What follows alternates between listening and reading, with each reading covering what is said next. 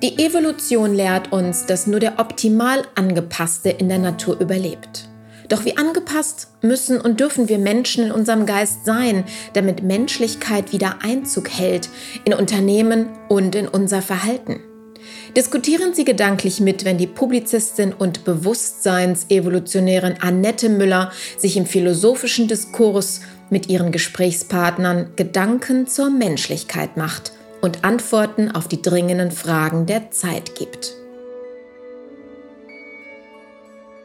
Herzlich willkommen zum heutigen Podcast Gedanken zur Menschlichkeit aktuell am Puls, am Thema unter die Haut gehend. Heute möchten wir uns anschauen, wie es sich anfühlt, mit der Krise umzugehen. Ich habe hier im Gespräch zu Gast Hendrik Habermann. Er ist ein sehr erfolgreicher Unternehmer und er ist zu finden unter dem Hashtag Lass uns streiten. Für diese Episode habe ich gewählt, lass uns streiten, die Krise als Debatte. Herzlich willkommen hier, Hendrik.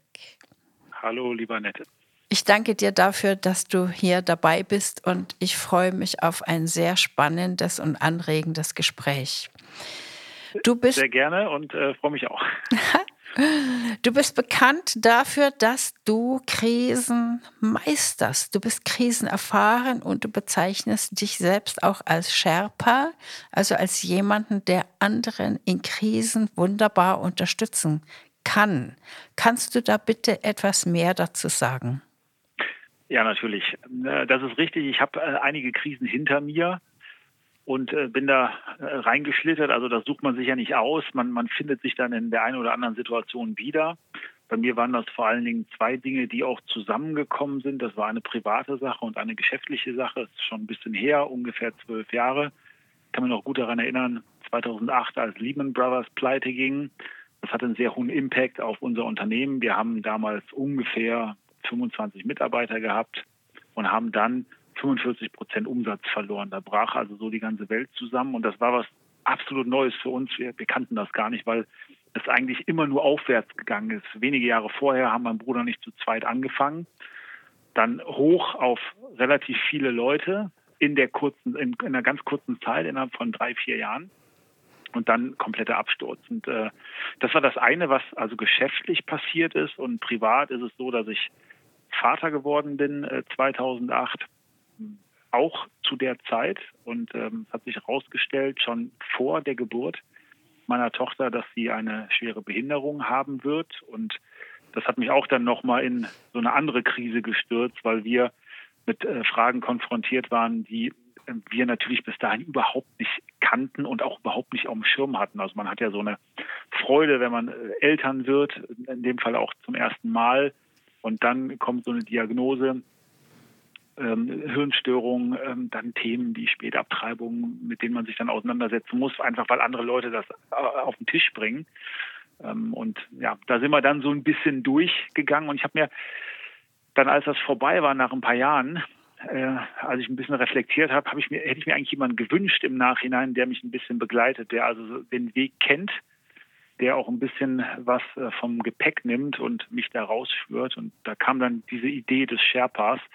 Und dann habe ich äh, gesagt, Mensch, äh, wenn jemand in so einer Situation ist, mit Schicksalsschlägen konfrontiert wird, geschäftlich große Probleme hat, privat ein Thema hat, glaube ich, kann ich dem helfen, weil ich weiß, wie das ist. Ich weiß, was das für ein Gebiet ist, aber ich kenne auch den Weg raus und ich weiß vor allen Dingen auch, wie sich das anfühlt. Das ist ein Unterschied, ob du mal darüber gelesen hast oder ob du sagst, nee, nee, ich kenne diese Gedanken und ich kenne diese Gefühle und deswegen, ähm, also meine Rolle als Sherpa neben, neben dem Unternehmer, der ich ja bin und was ich ja immer noch mache.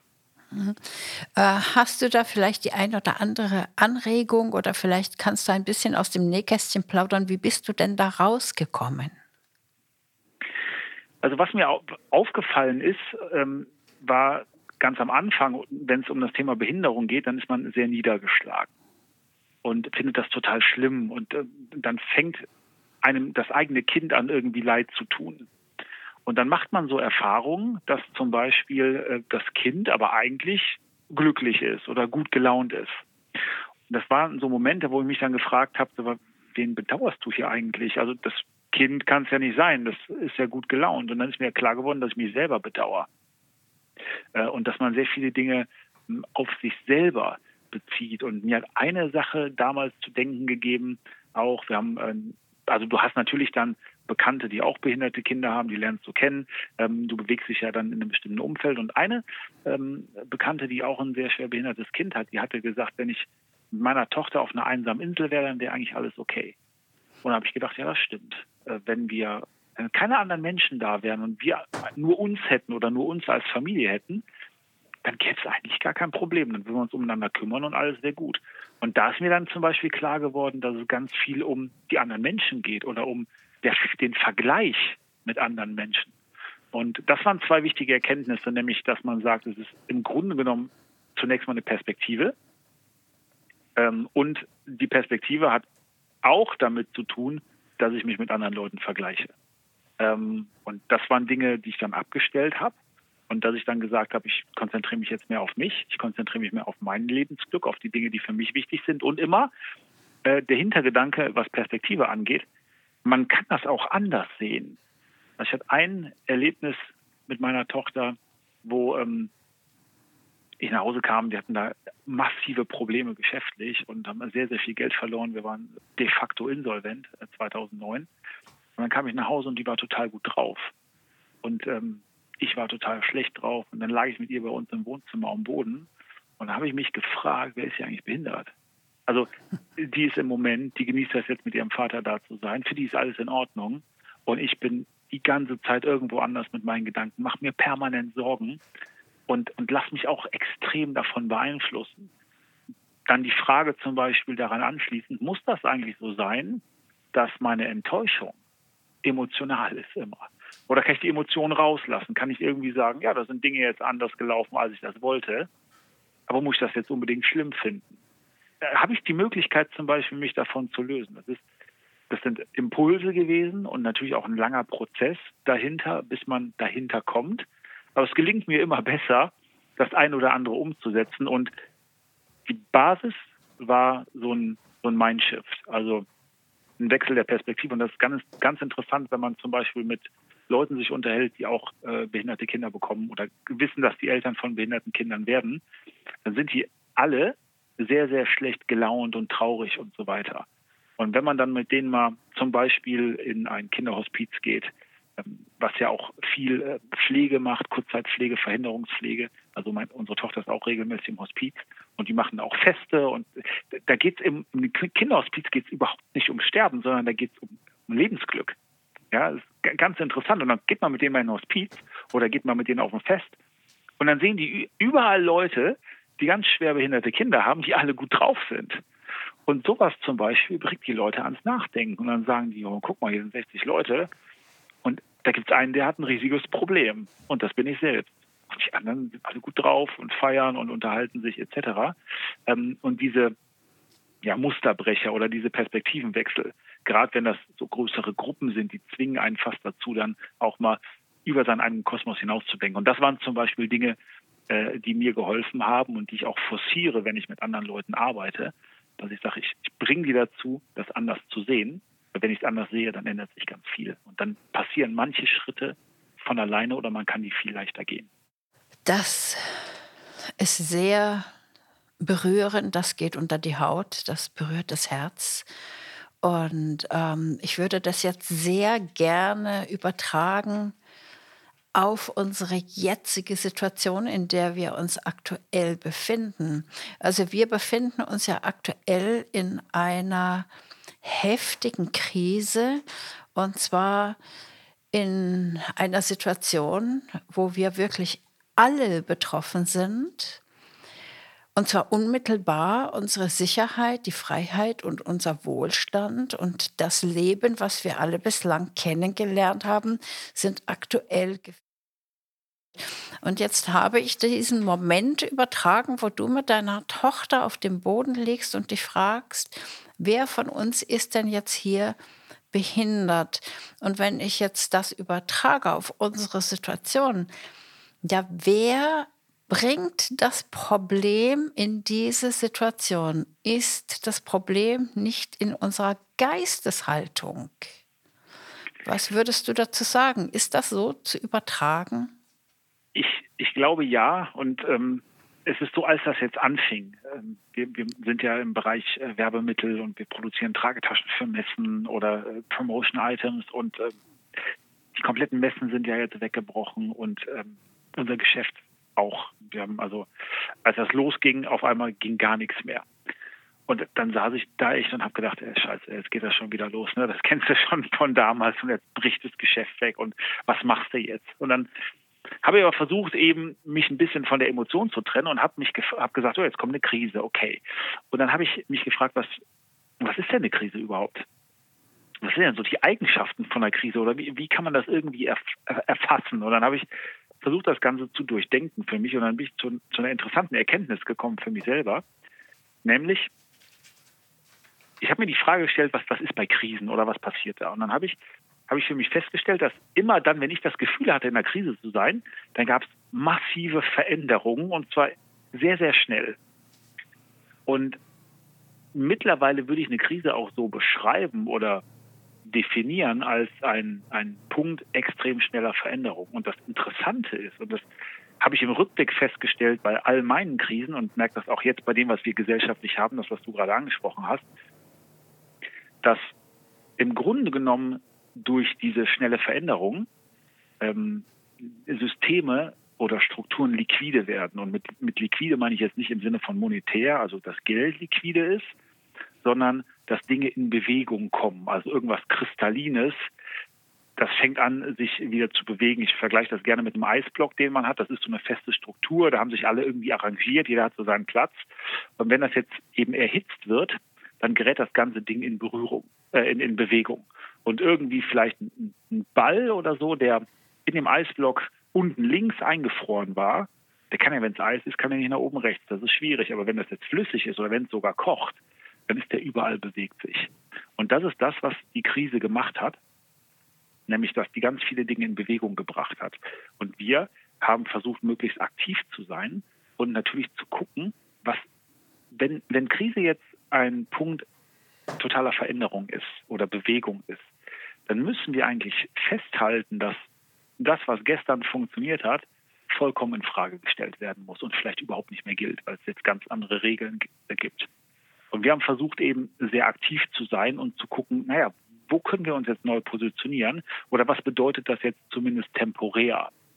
Und den Gedanken haben wir mitgenommen und dann gesagt, okay, das, das Krise, wenn man die Katastrophe wegnimmt bei der Krise und sagt, jetzt ändern sich Dinge und wenn ich das akzeptieren kann und sage, jetzt versuche ich mich darauf einzustellen, was möchte der Markt jetzt, wo es jetzt Bedarf, wo es jetzt anderer Bedarf, wie kann ich mich darauf einstellen, dann ist es so, dass ich durch die Veränderung der Perspektive insofern, als dass ich gesagt habe, na, ich versuche jetzt eben nicht durchzuhalten oder versuche jetzt einfach weiterzumachen, sondern versuche in gewisser Weise das Neue zu begrüßen ähm, und, und daraus das Beste zu machen.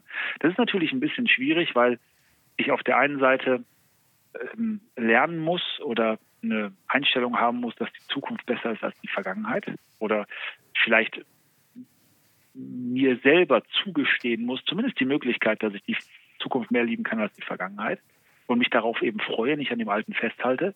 Aber dass selbstverständlich auch Veränderungen sind, von denen man sagt, ja, die finde ich eigentlich nicht gut. Aber die Grundhaltung und deswegen Mindset ist, das ist das, was wir rausgezogen haben, zu sagen, okay, jetzt, jetzt kommt eine Krise, jetzt bedeutet, jetzt passiert extrem viel. Und wie nutzen wir das jetzt? Weil wir müssen uns halt von alten Dingen verabschieden und das habe ich auch gelernt im Laufe der Jahre. Ganz schwer für mich am Anfang gewesen, einfach zu sagen, so ist jetzt anders. Jetzt ist anders und ähm, eben freu dich auf das, was kommt, mach das Beste draus. Mhm. Aber ja, es, es fängt mit einer, mit, einer, mit, einer, mit einer Haltung an, die schwierig ist. Aber es hat mir unheimlich geholfen, ähm, jetzt so analytisch auch an die Sache ranzugehen und dann irgendwas zu tun. Mhm. Das heißt also, wenn ich das richtig verstanden habe, ist, dass die Gefährdung unserer alten Normalität, also die Gefährdung der Sicherheit, Freiheit und des Wohlstands, im Prinzip eventuell gar nicht wirklich so ist, sondern was gefährdet ist, ist der alte Zustand, der sich im Moment in der Veränderung befindet. Und genau diese Veränderung ist eigentlich das, was uns Angst macht und was uns betrifft. Und wenn wir eine andere Haltung dieser Veränderung gegenüber hätten, wäre das Ganze gar nicht so schlimm. Äh, ja, zumindest ähm, in gewisser Weise schon. Also es ist, ich, ich bin davon überzeugt, immer mehr und je, je, älter ich werde und desto mehr Mitarbeiter ich auch habe, mehr nicht ähm, im Sinne von auf einmal, sondern es gehen ja auch mal Leute, es kommen neue. Und ähm, ich merke immer wieder oder immer wieder wird mir, glaube ich, klar, dass Veränderung etwas ist, was schwierig ist oder wo Menschen sich eher schwer mit tun. Das heißt, ich glaube, dass Veränderung an sich, ob die jetzt besser oder schlechter wird, dann haben wir dahingestellt, dass Veränderung an sich schon ein bisschen schwierig ist. Ähm, dann ist es so, dass wir bei gewissen Punkten konstatieren müssen, ich nehme jetzt mal das Thema Wohlstand raus, dass man sagt, die Art und Weise, wie wir uns Wohlstand erarbeitet haben oder wie wir Wohlstand gesichert haben, die wird jetzt nicht mehr gehen. Das ist jetzt anders einfach. Und es muss ja gar nicht prinzipiell schlecht sein. Und ähm, wenn man sich darauf einstellt und das akzeptiert, und eben auf die neue Struktur, auf die neue Organisation hin zum Beispiel arbeitet, dann kann man so ein bisschen mit der Welle schwimmen, ist vielleicht ein bisschen übertrieben gesagt, aber man kann mitgehen. Aber selbstverständlich gibt es auch Dinge, die uns Probleme machen. Das ist ja nicht so einfach, dass man sagt, okay, da tut sich jetzt was und jetzt geht alles von alleine. Natürlich gibt es auch Punkte, die ähm, das, das Thema Freiheit eingeschränken oder Sicherheit eingeschränken, äh, einschränken angesprochen. Natürlich auch, dass man sagt, das ist schwierig. Und natürlich gibt es auch Punkte, wo man sagt, das ist ein Problem. Das ist ein Problem, weil ich persönlich ein Problem damit habe oder weil ich ein Problem insofern, also ich habe ein Problem damit, dass ich sage, ich möchte das nicht akzeptieren. Oder ich habe ein Problem insofern, als dass ich sage, ich weiß nicht, wie ich damit umgehen soll oder ich weiß nicht, wie ich das Ganze schaffen soll. Da ist meine Einstellung mittlerweile zu, dass man sagt, ja klar ist das schwierig, weil sonst wäre es ja kein Problem. Sonst wäre es ja nur Arbeit. Also ich erwarte zum Beispiel, wenn ich Probleme vor mir sehe, dass ich nicht weiß, wie ich es lösen soll. Oder ich erwarte auch in gewisser Weise Verzweiflung, weil das für mich die Eigenschaft von einem Problem ist. Ansonsten wäre es nur Routine. Also du siehst, ich habe mir da so eine wir mal, ich habe eine ganz interessante Interpretation zurechtgelegt, die so ein bisschen was mit Fatalismus zu tun hat, äh, nämlich dass ich sage, naja, das, das, das wird schon passen. Ähm, ich habe ja auch noch Zeit, äh, entsprechend Veränderungen vorzunehmen und ich versuche auch das Gute zu sehen. Hat auch aus meiner Erfahrung, ähm, ähm, oder das, das speist sich auch ein bisschen aus meiner Erfahrung. Ich habe mir früher, äh, gerade auch was meine Tochter angeht oder was das geschäftlich angeht, ich habe mir so viele Gedanken gemacht und habe immer gedacht, was ist in drei Jahren, was ist in fünf Jahren und so weiter. So weit denke ich überhaupt nicht mehr. Ähm, nicht, weil ich sage, ich sehe keine Entwicklung oder so, aber es passiert so viel, dass ich glaube, dass man da in dem großen Rahmen überhaupt nicht darauf hinplanen kann. Ähm, und dass man sagt, okay, und jetzt versuchen wir den Status jetzt zu sehen und gucken wir, was wir jetzt ändern können. Natürlich haben wir auch das Morgen im Auge, natürlich haben wir Entwicklung im Auge, natürlich müssen wir nicht mit allem einverstanden sein, natürlich sehen wir Sachen kritisch, ähm, aber wir versuchen einfach weiterzumachen. Das mhm. Schlimmste ist es, glaube ich, diese Schockstarre, dass man sagt, okay, da passiert jetzt was und jetzt mache ich gar nichts mehr.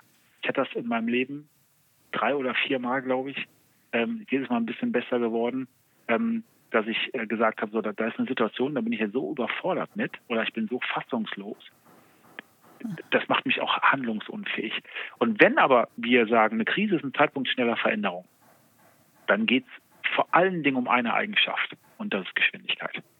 Ähm, und wir, also es geht darum umzusetzen und zwar noch viel schneller und viel mehr, als man das sonst macht. Also wir haben uns am Anfang der Krise überhaupt keine Pause gegönnt. Da ging es wirklich um Stunden, dass wir gesagt haben, das muss jetzt gemacht werden, das muss umgesetzt werden. Nicht morgen, sondern heute. Mhm. Weil wenn diese Sachen in Bewegung sind, dann ist Zeit der wichtigste Faktor. Mhm. Also ich würde da jetzt gerne noch den Moment aufgreifen, wo du gesagt hast, du hast dir Sorgen um die Zukunft gemacht und du hast dir alles Mögliche ausgemalt, was noch kommen könnte. Aber was ich jetzt gehört habe, sind die Dinge immer anders gekommen, als du sie dir vorgestellt hattest. Ja, zumindest habe ich festgestellt, dass ich das nicht so planen konnte, wie ich es gerne gemacht hätte. Oder dass äh, ich mich auf Dinge versteift habe oder an Dinge festgehalten habe, die dann nachher in gewisser Weise aber nicht mehr relevant waren. Und ich habe da, Gott sei Dank, da, da, lebe ich besser mit, eine gewisse Gelassenheit an den Tag gelegt.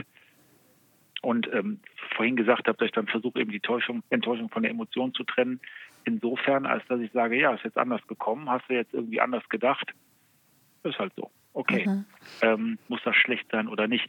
Man, in gewisser Weise, wenn man sich mit bestimmten Problemen beschäftigt und das sehr intensiv macht, dann verleidet man sich ja das ganze Leben. Ne? Also man, man, man nimmt ja den kompletten Spaß. Auch da zum Beispiel, ich habe also in, in, den, in den wirtschaftlichen Krisen habe ich mich echt unter der Brücke schlafen gesehen. Und das ist auch, auch kein, kein Scherz. Ich habe echt gedacht, es ist alles weg, du verlierst alles.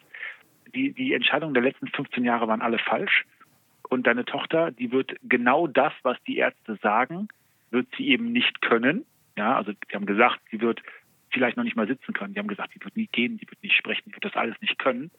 Ähm, und ich habe das, ich, ich, hatte Schwierigkeiten, das nicht anzunehmen und zu sagen, nee, ähm, wir, wir, werden daran arbeiten, wir werden es besser machen.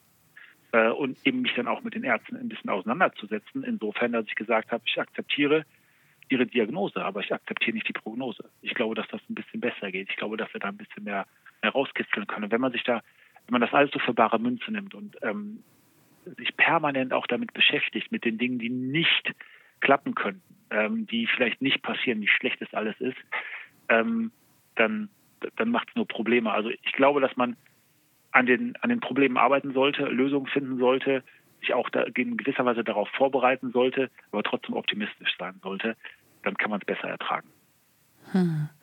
Wenn ich jetzt äh, Diagnose und Prognose auf unsere jetzige Situation im unternehmerischen Handeln übertragen möchte, also wir haben eine Diagnose, das die, wie, wie lautet eigentlich diese Diagnose jetzt? Das kann ich gar nicht so beschreiben, aber die Prognose, die wir haben, ist ja ein, der totale wirtschaftliche Zusammenbruch, vor allen Dingen des Mittelstands. Was rätst du dem Unternehmer, ähm, wie soll er damit umgehen? Ich habe. Ähm, soll er sagen, ja, die Diagnose okay, aber die Prognose, die lasse ich nicht an mich ran, ich ändere da was? Ja. Ähm, vielleicht ein, ein, paar Gedanken vorab, um, um, um, um äh, ja, ein wenig Optimismus reinzubringen. Ja. Ich habe, als, als das losging, also ich habe mich vollkommen verschätzt, als, als das Ganze gestartet ist. Habe ich intern gesagt, ja, in zwei, drei Wochen ist das vorbei. Naja, da habe ich also grandios mit falsch gelegen, offensichtlich. Ähm, dann habe ich auch nachher gesagt, ey, das wird ein Massaker. Ne? Also ich glaube, da kommen Insolvenzwellen auf uns zu, noch und nöcher und ähm, hier bricht alles zusammen. Auch da glaube ich und hoffe ich mittlerweile, dass sich das ähm, so nicht ergeben wird und dass ich mich ein bisschen verschätzt habe. Aber ähm, wenn es ganz konkret darum geht, was, was rate ich Leuten? Ähm, ich rate Leuten, und das ergibt sich auch, das ist das Rezept, was wir so ein bisschen versuchen anzuwenden und ähm, von dem ich glaube, dass das, dass das sinnvoll ist und was eben auch auf das geht, was der Kern von der Krise ist, nämlich die, die schnelle Veränderung. Man, es geht darum, die Dinge in Frage zu stellen und zu sagen, okay, was, was in der Vergangenheit war, spielt jetzt keine Rolle mehr. Was wird in Zukunft wichtig sein? Wie verändert sich das? Und wie werden wir äh, daran teilhaben können? Wie werden wir da mitspielen können? Wenn, ähm, denn wenn Dinge sich ändern, muss ich mich eben ändern. Und sich zu fragen, was muss ich jetzt tun?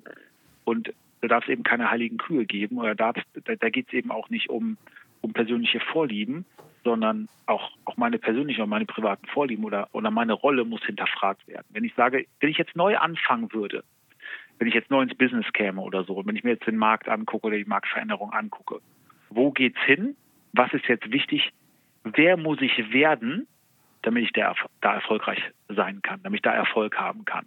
Und das zu machen, das geht eben um Veränderung, radikal, also an der Wurzel, Dinge abzuschneiden, die nicht mehr passen, sich anzupassen, sich zu verändern, und zwar mit höchster Geschwindigkeit und immer wieder zu hinterfragen und vielleicht auch bereit zu sein, sich neu zu erfinden. Und das Interessante ist, dass ich glaube, dass das ein Rezept ist, um mit Krisen umzugehen oder mit ähm, wirtschaftlichen Krisen umzugehen. Und Achtung bitte, ich sage nicht, dass das einfach ist. Ich sage auch nicht, dass das, dass das jedem gelingt oder dass das in jeder Branche mal eben machbar ist. Selbstverständlich nicht. Ich glaube aber, dass das die, die, die beste Wahl ist, die wir haben. Aber das Interessante ist, dass wenn man, und das haben wir, als wir uns damit auseinandergesetzt haben, gesagt haben, was, was ist eine Krise und wie, wie würden wir schlauerweise jetzt damit umgehen? Oder wie können wir für uns das Beste rausholen? Dann haben wir festgestellt, dass diese Eigenschaften, die ich gerade genannt habe, die Dinge sind, die man auch Gewinnern zuschreibt, also den Leuten, die nicht in der Krise erfolgreich sind. Ändern sich, passen sich an, hören vor allen Dingen auf den Markt, schauen, was gebraucht wird, wo ist Nachfrage. Äh, wo können wir reingehen? Wie können wir helfen? Welche Ressourcen haben wir, die wir jetzt einsetzen können? Und ähm, dann glaube ich, dass man eine gute Chance hat, ähm, da, da mitzuspielen oder eben auch insofern unternehmerisch tätig zu sein, als dass man sagt, ich bringe Mehrwert. Und der wird jetzt auch nachgefragt. Nochmal, es ist nicht einfach, ähm, aber ich glaube, dass wir diese, diese Grundhaltung brauchen und sagen müssen, okay, jetzt ist alles anders. Was machen wir jetzt am besten? Was würden wir tun, wenn wir jetzt vollkommen neu im Markt wären? Sind wir gewillt, alles in Frage zu stellen? Sind wir gewillt, unser Leben zu ändern? Mhm. Zwar sofort. Mhm, das ist das, was ich auch gehört habe, ist, dass wir alle so richtig auf den Kern des Menschseins zurückgeworfen wurden, weil sehr viel, was uns von dieser Kernfrage, wer sind wir als Menschen, was ist der Sinn des Lebens, wo ist unsere Menschlichkeit, inwieweit verliere ich mich in meinem Bedarf nach Erfolg, inwieweit verliere ich mich in der Routine, in den Prozessen, ähm, äh, komme ich zu kurz, kommt meine Familie zu kurz, um was geht es überhaupt, dass hier äh, ganz plötzlich sozusagen diese große Frage im Raum stand, wozu war das eigentlich alles in der Vergangenheit da? Und ähm, ich weiß nicht, ob ich dich jetzt richtig verstanden habe. Das war wahrscheinlich akustisch. Hast du irgendwie gesagt, dass Menschen in der Krise durch dieses Überdenken jetzt erfolgreich sind, weil sie sich neu erfinden? Oder nicht erfolgreich sind? Wie war das jetzt gerade, ja, was also, du gesagt äh, hast? Ich, ich habe nicht wirklich gesagt, also ich glaube, dass, was ich gesagt habe, ist, dass wenn wir uns diese Rezepte für die Krise anschauen und schauen uns aber Rezepte an, unheimlich, unabhängig jetzt von der Krise, wie, wie kann ich erfolgreich sein oder wie kann ich zu den Gewinnern gehören, dann sind das eigentlich die gleichen Eigenschaften. Oder dann sind das die gleichen Dinge, die man tut. Ja, also schnell sich anzupassen, schnell zu reagieren, äh, Dinge, die nicht mehr funktionieren, abzuschneiden, ähm, ähm, ähm, unheimlich hohe äh, Veränderungsgeschwindigkeit zu haben alles das sind Dinge, die auch unabhängig von der Krise richtig sind. Und deswegen war, war meine Erkenntnis, dass man sagt, naja, es gibt welche, die sind eben ihrem Markt voraus oder die führen ihren Markt an oder die sind erfolgreich. Und wer das wirklich ist, im Kern, der ist das auch in der Krise, weil der macht eigentlich genau das Gleiche. Der guckt, was funktioniert nicht, was lasse ich bleiben, wo sind Marktchancen, wie kann ich mich ganz schnell adaptieren. Mhm. Unabhängig jetzt von Krise oder nicht. Mhm, das erinnert mich an diese eine Geschichte. Ich hoffe, ich bringe sie jetzt zusammen. Der, äh, der Unternehmer, der ähm, fährt mit dem Fährmann über den Fluss und äh, sagt, Mensch, das wäre doch ein super Geschäft. Äh, stellt dann noch ein paar mehr Leute ein, die ähm, dann wirst du reich und dann hast du ganz viele Boote und das ist doch ein Riesenbedarf. Warum machst du das nicht? Und dann hinterher nach einer großen ähm, Frage fragt dann der Firma, wozu sollte ich das tun? Naja, dass du dann in der Zukunft irgendwann mal an dem Punkt bist, dass du eben ganz ruhig einfach am Fluss sitzen kannst und brauchst nicht mehr zu arbeiten. Oder äh, kannst dann relaxen. Und dann sagte der Firma, ja, das mache ich doch jetzt schon. genau. Da gibt es, äh, ich kenne es von Heinrich Böll, Anekdote zur Senkung der Arbeitsmoral heißt das. Da geht es um Fischer, ist eine ähnliche Geschichte bestimmt. Ja, genau. Ja, Genau. Du hast, ja, du hast einen Punkt angesprochen, ähm, ob uns das zum Menschsein gebracht hat, jetzt diese Krise, oder äh, ob, ob uns das vielleicht ein bisschen was über die, über die Werte erzählt hat, die wir haben. Ich bin mir da nicht so sicher und ähm, das halte ich für sehr ambitioniert und ich weiß gar nicht, ob unsere Gesellschaft ähm, in gewisser Weise reif ist dafür. Ich glaube schon, dass einige erkannt haben, dass manche Dinge vielleicht nicht so wichtig sind oder dass die sich freuen, auch ein bisschen mehr Zeit zu haben äh, naja, mehr also, Zeit vielleicht mit der Familie zu verbringen. Wenn man die Selbstmordrate anschaut, dann muss man sagen, nee, reif sind die, ist die Gesellschaft ganz bestimmt nicht da, dafür. Genau, ich, ich möchte genau, gerne genau, den Debatten, Debattenaspekt auch noch ansprechen. Und zwar Ähm, jetzt heißt es ja in dieser Neustrukturierung unserer gesam gesamten unternehmerischen Kultur, heißt es ja, ähm, you own nothing and you'll be happy. Das heißt also, es wird angestrebt, dass wir in zehn Jahren nichts mehr besitzen und total glücklich sind. Das heißt doch aber auch für uns Unternehmer, puh, dann äh, Entschuldigung, wieso soll ich mich im Unternehmen dann noch selbst verwirklichen, wenn mir sowieso in Zukunft alles genommen werden soll und ich soll einfach nur glücklich sein? Ich glaube, ich glaube, dass, dass wir in gewisser Weise, wenn man sowas betrachtet, äh, dem folgenden Denkfehler unterliegen, nämlich dass ähm, keine Probleme uns glücklich machen. Ich, äh, dass keine Probleme uns glücklich machen, äh, oder? Genau, ich, genau, also ich, genau, also ich, das Fehlen der Probleme macht uns glücklich? Ja, ich glaube, das Problem macht uns glücklich. Ach so, ich glaube, das dass Problem wir Probleme und Aufgaben brauchen. Wenn wir sagen, ja, wir reduzieren immer mehr äh, und wir nehmen den Leuten immer mehr weg und entlassen immer mehr aus der Verantwortung, dann glaube ich nicht, dass uns das im Kern glücklicher macht. Aber äh, du hast auch das Thema Selbstmord angesprochen. Ähm, es ist ja nicht so, dass ähm, alle gut jetzt damit klarkommen und dass alle sich freuen. Ich meine, ganz viele und ich auch, wir machen uns wirtschaftliche Sorgen, wir machen uns auch Sorgen um, um unsere Kinder und äh, um, um bestimmte Dinge, die wir denen nicht ermöglichen können oder äh, was das bedeutet in, in gewisser Instanz oder in, in äh, sag mal, auf Umwegen, dass die eben nicht mehr ihre Freunde treffen, dass die keine äh, Vereine mehr haben, dass die in gewisser Weise vielleicht bestimmte Schichten verwahrlosen oder einfach mit mehr mit häuslicher Gewalt und so weiter zu tun haben. Das sind ja auch Dinge, von denen wir jetzt noch gar nicht wissen, was was die Lockdowns oder oder was das, was sich bei uns getan hat, was das alles für Auswirkungen haben wird. Ähm, aber die ähm, nochmal zu, zu dieser Frage, ob, ob wir dann glücklich werden, wir haben dann nichts mehr. Ähm, ich glaube, ganz so einfach ist es auch nicht. Und ähm, also ich zumindest bin da noch einen weiten Weg von entfernt, dass ich sage, naja, ich äh, bin dann äh, bin dann einfach nur nur noch da und ähm, habe dann keine Ziele mehr, an denen ich arbeite und habe irgendwie im Außen auch nichts mehr. Ich glaube nicht, dass es so weit kommen wird und ich glaube auch nicht, dass wir wirklich dafür da sind, sowas zu machen. Also dass wir dann alle erleuchtet sind und äh, in der Lage sind, das zu machen, das sehe ich jetzt für die nächsten Generationen nicht. Wie gesagt, halte ich für sehr ambitioniert. Ähm, ich glaube, und ich bin da recht pragmatisch mittlerweile, ähm, auch was das Menschsein angeht übrigens. Ich habe ähm, ich sehe den Wert mittlerweile zum Beispiel bei behinderten Menschen, glaube ich. Ich glaube, dass behinderte Menschen, ich habe natürlich da eine Auseinandersetzung, weil ja meine Tochter sehr schwer, also eine meiner Töchter, ich habe ja vier Kinder mhm. mittlerweile, ähm, weil die eben sehr schwer behindert ist, dass ähm, das uns wirklich den, den Wert des Menschseins vermittelt und uns eben vor Augen hält, dass es nicht um die Äußerlichkeiten geht, ähm, und äh, darum, was wir an persönlichen Höchstleistungen bringen können, etc. Aber natürlich ist es so, dass für den Alltag sind die äußerlichen Dinge wichtig. Es ist natürlich ein Unterschied, ob ich sage, ich kann eine Therapie bezahlen oder ich habe vielleicht einen entsprechenden Rollstuhl oder ich habe zu Hause die entsprechenden Hilfsmittel, um das umzusetzen. Also ich halte es insofern auch totalen Quatsch, irgendwie zu, zu sagen, ja, man braucht nichts mehr und Geld spielt überhaupt keine Rolle. Ähm, weil Geld und auch diese Form von Energie eben in unserer Gesellschaft und in unserem Leben eben wohl eine Rolle spielt. Deswegen, ich bin, bin insofern relativ pragmatisch, als dass ich mir Situationen angucke und sage, okay, wie machen wir jetzt Beste draus und was ist jetzt zu tun? Aber ich möchte wirklich nicht immer irgendwie alten Dingen hinterher weinen und sagen, ja, aber früher war das besser oder da war das anders oder ich habe das anders erwartet oder ich habe eine andere Erwartung an jemand gehabt. Ja, da hat eben nicht funktioniert und macht ja auch nicht besser, wenn ich jetzt eben drüber drüber weine oder oder mich damit auch dann besser einfach zu gucken, was, was geht jetzt, was ist jetzt zu tun, äh, wie handle ich jetzt und wie gehe ich jetzt den nächsten Schritt. Also ich beschäftige mich nicht mehr mit den, den, den Schritten, dem, dem, zehnten Schritt jetzt, den ich machen kann, weil das ist, ist mir zu weit weg in meinem Leben, habe ich festgestellt, dass mich das nur unglücklich macht und dass ganz nebenbei auch viele Dinge sich dann erledigt haben.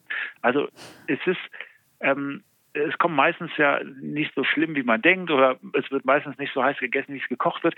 Mir, mir hat eine, ein, ein Tipp damals auch sehr geholfen, als ich da in, in, in meinen Krisen war. Da sagte jemand, es geht im Leben um zwei Dinge. Ähm, es geht erstens darum, die gute Zeit zu genießen und es geht darum, die schlechte zu ertragen. Und manchmal ist es so, das war bei mir so mit, mit Diagnosen, was meine Tochter angeht, mit, mit anderen Dingen, da habe ich gedacht, da geht's jetzt, da denk da auch nicht drüber nach es wird wieder besser. Äh, ertrags, guck, dass du durchkommst, ähm, bereite dich auf die Zeit danach vor, aber du musst das auch nicht alles verstehen und alles durchdenken. Das das macht dich nur kirre. Es bringt nichts. Also es ist für mich aus dem pragmatischen Blickwinkel, lass es bleiben. Es, es, es hat keinen Sinn. Es funktioniert nicht. Also es bringt dich nicht weiter. Hm. Also diese, diese Bedarfslosigkeit, da möchte ich noch mal kurz drauf eingehen. Und zwar, ich kenne das aus äh, meiner Zeit im Kloster. Also ich habe verbracht in einem indischen Ashram mit ähm, einem Feldbett und einem Spind. Und das war alles, was mir gehört hat. Und es war eine unglaublich glückliche Zeit. Ich war eingebunden in dieses System, früh aufstehen, Yoga und Meditation, äh, die Arbeit für die Community, ähm, das gemeinsame Essen einnehmen und äh, mich definitiv mit dem Sinn des Lebens zu beschäftigen, also mit der Bewusstseinserweiterung, mit der Bewusstseinsentwicklung. Und ich bin ja Bewusstseinsevolutionärin, das heißt, das ist ja mein sozusagen mein Standpunkt, mein Claim.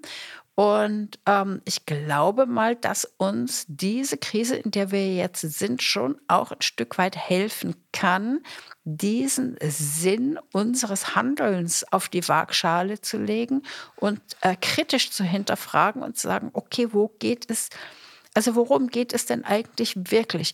Das ist nur etwas, was ich gerne freiwillig tun würde und ich möchte das nicht als Doktrin. Mhm. Tja, also ich, ähm, ich, ich kenne ja deine Geschichte, ich finde das auch toll, ähm, was du da gemacht hast, halt das auch für bewundernswert, auch diese Erfahrungen, die man da macht. Ähm, ich spreche natürlich immer auch aus einem bestimmten Kontext heraus, für diese Kontextualisierung extrem wichtig spreche immer aus meiner Perspektive in unserer Welt, in der Gesellschaft, in der wir leben, äh, glaube ich, dass das hier in Deutschland so nicht umsetzbar wäre. Ähm, die Was Frage, die, die, du auch gestellt hast, geht das, äh, machen wir einen, Be einen Bewusstseinssprung oder kommen wir weiter nach vorne als Gesellschaft insgesamt? Ähm, es wäre wünschenswert, aber ich, gebe also die, ich habe meine Zweifel. Also die Chance, denke ich mal, haben wir ganz bestimmt. Also die Gedanken sind frei sozusagen. Ähm, das haben wir ja immer noch, die Chance, dass unsere Gedanken frei bleiben. Nur das, was uns eben so als Zukunftsaussicht gestellt wird in dieser ganzen globalen Entwicklung der Wirtschaft, ist ja nicht etwas, worauf wir uns jetzt, wenn wir es oberflächlich betrachten, freuen können. Ja und nein. Äh, also ja, dass man sagt, da sind manche Dinge, die geben eher Anlass zur Sorge.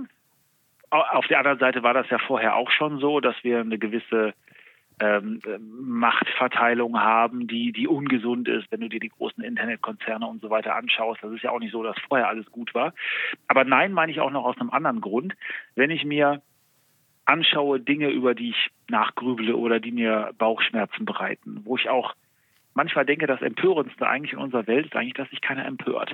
Also wie, gleich, wie gleichgültig da manche sind. Dann denke ich mir, der einzige Weg, damit es besser werden kann, ist, dass es noch viel schlimmer werden muss.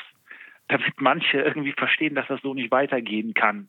Ähm, also als Beispiel, dass wir hatten eine Wirtschaftskrise vor, vor zwölf Jahren und äh, das, was die Banken machen jetzt oder das, was da auch ähm, im, im, im Bereich des, des Geldes abgeht, das ist ja, sehr, sehr viel krasser als das, was damals war. Also es ist ja nicht so, als hätte man die da ewig an die Leine gelegt und die, die würden sich das gefallen lassen oder man hätte nicht auch wieder dereguliert etc.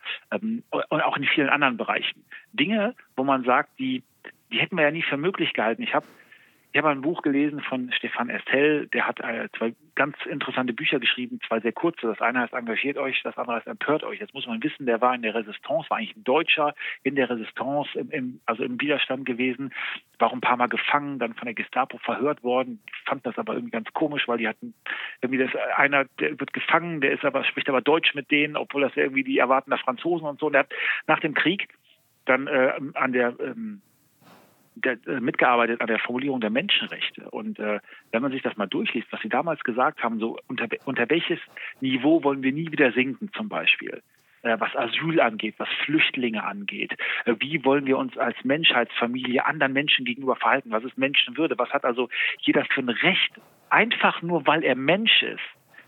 Und wenn wir uns dann angucken, was wir als Gesellschaft ja tun im Mittelmeer, wie wir mit anderen Menschen umgehen, wie wir mit anderen Gesellschaften umgehen, wie wir uns abschotten, da sind wir ja auch schon lange auf einem absteigenden Ast. Interessiert aber überhaupt keinen. Zumindest nehme ich das so wahr, dass das kein, keine große Rolle spielt, ja, in den Medien oder wo auch immer. Und dann denke ich mir manchmal, ja, ist eben noch nicht schlimm genug. Dann lass es doch eben schlimmer werden, ja, lass es eben eskalieren, damit irgendwann das alle mal kapieren und dass man sagt, nee, so wollen wir eigentlich insgesamt gar nicht mehr leben.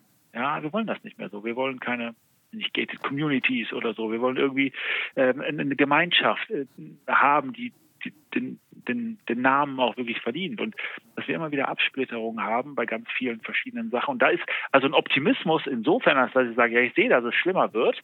Aber ich finde es gut, weil das ist die Notwendigkeit, dass es besser wird. Ich kann mir ja schon alles irgendwie schön reden. Haben wir ganz vorhin, ganz am Anfang darüber gesprochen. Ich kann die Perspektive mal wählen. Mhm. Also sage ich, nee, ich nehme zur Kenntnis, dass es schlimm wird. Ich nehme zur Kenntnis, dass es Einschränkungen gibt. Gibt. Ich glaube auch, die sind schlecht. Aber hey, das, das ist notwendig, damit es besser wird. Ähm, ja, Optimismus, Zweckpragmatismus, wie auch immer du das nennen willst. Mhm. Ob ich damit recht habe, weiß ich natürlich nicht, aber es fällt mir leichter. Mhm. Wenn du jetzt von wir sprichst, ähm, das weiß ich nicht, ob, also ob ich mich da jetzt mit einklinken kann in dieses Wir, weil ich trenne schon zwischen wir und mir und zwischen denen da. ja, ja, also klar grenze ich mich auch ab von manchen und sage, ähm, mit denen wir ja nichts zu tun haben oder die sind eben nicht wie ich. Aber ich versuche, und das, manchmal fällt mir das sehr schwer, äh, zu sagen, wo sollten wir eigentlich bestimmte Linien ziehen? Und eine Linie ist, dass wir sagen, ja, wir sind Menschen. Und wir sollten irgendwie immer gucken, dass andere eben auch Menschen sind und ähm, dass wir irgendwie doch zu einer Familie gehören, letztendlich ja. Und dass wir eben auch soziale Wesen sind und dass wir Unterschiede akzeptieren sollten, das ist auch in Ordnung, da können wir auch darüber diskutieren und darüber streiten. Ähm, aber lass uns versuchen, zumindest, und ich es fällt mir manchmal sehr, sehr, sehr schwer, aber lass uns das Verbindende sehen. Ja, ich glaube, da kommen wir letztendlich weiter. Ich glaube, dass wir auch in einer Welt, die ja sehr kompetitiv ist, wo es sehr viel um Wettbewerb geht, ich glaube, dass wir prinzipiell auf Kooperation ausgelegt sind. Und ähm, gerade bei Kindern zum Beispiel, die ja ähm, ganz oft da sehr offen sind, die, die teilen, die, die die Gemeinschaft haben wollen. Ich erlebe das ja bei meinen Kindern auch. Und ich glaube, da werden uns bestimmte Dinge abtrainiert, dass man in der Schule dann schon sagt, hier, guck mal, das ist ein Konkurrent von dir und nur einer kann den Job bekommen und so. Ähm, jetzt halte ich auch nichts davon, dass irgendwo vielleicht ein Fußballturnier ist und alle bekommen eine Medaille, nur weil sie mitgemacht haben. Das ist auch nicht der richtige Weg. Aber ich glaube, dass insgesamt um Kooperation geht. Ich, ich bin auch der Meinung, dass wir verschiedene Stadien der Entwicklung insofern haben, als dass wir ähm, ja sehr abhängig sind und dann wollen wir irgendwann unabhängig werden und wenn wir erwachsen werden in der Pubertät, dann wollen wir uns abnabeln, zumindest mir ging es so ganz extrem von meinen Eltern abnabeln und dann irgendwann ist man unabhängig und dann merkt man, nee, gezielt und frei wählbar würde ich eigentlich gerne Kooperationen eingehen. Ich glaube, so kriegen wir Probleme besser hin. Dass man also von der Unabhängigkeit, äh, von der Abhängigkeit zur Unabhängigkeit und dann zur Kooperation geht. Ähm, und dann haben wir wieder so ein bisschen, und du musst ja nicht mit allen Freund sein. Das macht ja auch keinen Sinn. Es sind eh sieben Milliarden, sind eh zu viele, dass du mit allen auf einmal arbeiten kannst. Aber dass wir uns das, das aussuchen, gezielt und das aber dann auch, dass wir wirklich was bewegen können in der Welt und dass es besser wird. Also, dass du mit Leuten arbeitest, die auf deiner Wellenlänge sind, die deine Interessen haben, Interesse im, Sinne von, was haben wir für Visionen, vielleicht für Ziele, wie wollen wir die Welt besser machen. Und dass man sagt, mit denen findet man sich zusammen auf Projektbasis, ja, mit denen kooperiert man eine Zeit lang und dann geht man irgendwann mhm. wieder auseinander. Hat auch eine Halbwertszeit, aber ist auch in Ordnung. Kann ich auch mitleben. Mhm, ich würde, ich würde jetzt gerne dieses, äh, ko diese Kooperation ansprechen und unsere jetzige Situation zumindest jetzt hier im November 2020, wo wir also diesen Podcast aufnehmen. Wir haben ja überhaupt keine Ahnung und keine Vorstellung über die Entwicklung. Wohin führen diese ganzen Maßnahmen? Wie schwerwiegend werden die wirtschaftlichen Veränderungen sein? Äh, wie werden sie uns und genau diese sieben Milliarden, die du angesprochen hast, betreffen? Wir haben heute keine Ahnung, wo wir im März oder im Sommer 21 oder im Herbst 21 stehen werden. Und wenn du jetzt sagst, wir schließen eine Kooperation oder etwas in diese Richtung, weil du merkst, schon, ich möchte in die Debatte, in die Debatte mhm. und streiten. Ähm, das läuft ja alles digital. Du bist ja gezwungen, das alles digital zu machen. Und ähm, natürlich hatten wir die Hoffnung im Frühjahr, es ist bald vorbei. Aber wenn wir das beobachten, es wird ja immer weiter vorangetrieben. Du sollst ja dein Büro gar nicht mehr sozusagen ausbauen. Du sollst ja Homeoffice-Plätze schaffen. Du sollst ja alles digital machen. Du sollst ja möglichst, gar keinen Weg mehr zu einem Arbeitsplatz haben. Bleibe zu Hause und mach das alles über den Computer. Ähm, inwieweit, wo bleibt das Menschliche? Ich bin mir nicht sicher, ob die Konsequenz daraus nicht sein wird, dass die Menschen sagen, jetzt hat die Zeit mit anderen, das Treffen mit anderen bekommt jetzt einen ganz anderen Wert. Und dass wir uns dann in Zukunft mit anderen treffen werden oder auch das Menschliche, die Zeit, die wir uns füreinander nehmen, die Zeit, die wir für Dinge aufwenden, die uns eben auch als Menschen zeigen, ob die nicht wieder eine andere Bedeutung auch insofern bekommt, als dass wir sagen, wenn wir uns mit anderen Leuten treffen, werden wir ganz selbstverständlich das Handy ausmachen. Werden wir vielleicht viel mehr dem anderen wieder zuhören. Also ich glaube nicht, ob das das nicht auch ein Umweg ist, äh, dass wir eben darum da, dahin zurückfinden. Jetzt kommt wieder eine Sache bei mir ins Spiel insofern, als dass ich sage, hier gibt es einige Dinge, die sind übertrieben. Äh, die sind auch, glaube ich, für, für Leute nicht nachvollziehbar. Ich finde das aber gar nicht so schlimm, weil ich glaube, dass das, dass das normal ist, dass auch Politik zum Beispiel dadurch, dass die den kleinsten gemeinsamen Nenner suchen, auch dazu neigen, übers Ziel hinaus zu schießen. Das wird sich wieder geben. Äh, ich möchte ein Beispiel aus, aus meinem beruflichen Alltag insofern bringen. Wir machen ja Werbemittel haptisches Marketing, multisensuale Kommunikation und dann, das kann ja ein Kugelschreiber sein oder ein USB-Stick oder eine Mütze, T-Shirt, was auch immer. Und ich habe so viele Leute, die mir erzählen, ja, das ist ja, das ist ja hier Werbegeschenke, das ist ja äh, 80er Jahre, er macht ja keiner mehr und so weiter. Und die erleben äh, ein Revival von genau diesem Thema.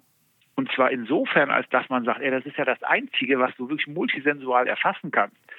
Da, da siehst du was, da spürst du was, du hast einen haptischen Sinn, du hast was Olfaktorisches, du riechst also was das ist ja Wahnsinn. Du hast ja überhaupt kein Mittel, mit dem du so viele Sinne triggern kannst und entsprechend Erlebnisse schaffen kannst. Wo ich dann denke, ja genau, das ist nur eine ganz andere Perspektive darauf.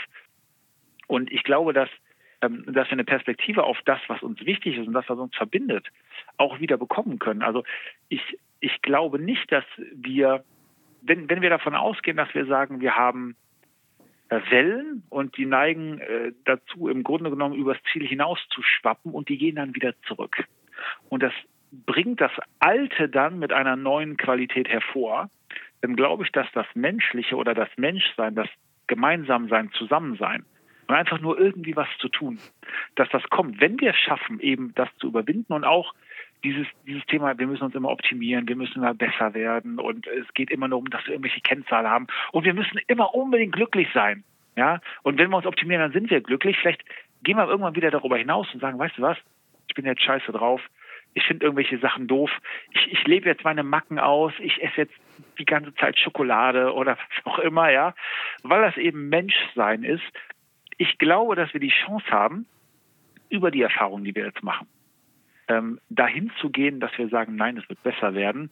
Wir werden mehr zu uns selber finden. Wir werden das Gute vom Schlechten trennen können. Insofern, als dass wir auch gelernt haben, dass manche Sachen, die fehlen uns jetzt gar nicht, wo sie weg sind. Ja, und die sind jetzt gar nicht so schlimm. Ja, wir müssen uns jetzt verändern. Weiß, Lichtenberg hat mal gesagt, glaube ich, ich weiß nicht, ob es besser wird, wenn es anders wird, aber dass es anders werden muss, wenn es gut werden soll, das weiß ich bestimmt. Und manchmal ist es ja so, dass die Dinge so, so, ja, schlecht oder unerträglich oder blöd sind, dass man sagt, ey, komm, lass, Hauptsache Veränderung, ja, äh, dann haben wir eine Chance, dass es besser wird. Also ich, ich sehe das nicht so pessimistisch. Ich kann immer noch irgendwo ein bisschen Licht entdecken und sagen, ich, ich, ich sehe den Weg. Ich bin auch bei dir der Meinung, dass man sagt, wir wissen nicht, was kommt oder das macht uns alle unsicher. Und das sind Dinge, die können wir nicht nachvollziehen und die finden wir auch, da haben wir Kritik auszusetzen. Haben wir natürlich.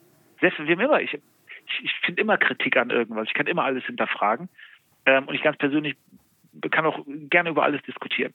Ähm, aber ich glaube nicht, dass das immer negativ sein muss, sondern dass uns das auch zu was Neuem bringen kann. Also du siehst, ich lasse mir den Optimismus zumindest da nicht nehmen.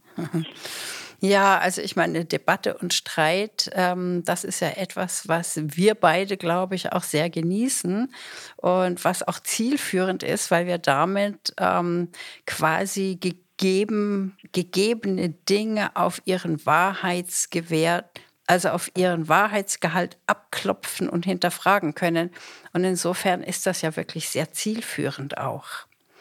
Ja, ich glaube auch notwendig. Ne? Ich meine, ich halte ja das Streiten und du hast es vorhin ja gesagt, das Last und Streit, ich halte das für eine Notwendigkeit. Dieser, dieser Kuschelkurs oder dieser Harmoniekurs, ähm, der gehört für mich auch nicht zum Menschsein dazu, sondern dass man verschiedene Standpunkte hat, ganz natürlich. Und dass man das auch austrägt, dass man auch eine gewisse Spaß, eine gewisse Freude am Konflikt hat. Ähm, ich halte das ja für, für, für was Positives und vor allen Dingen auch für für zielführend.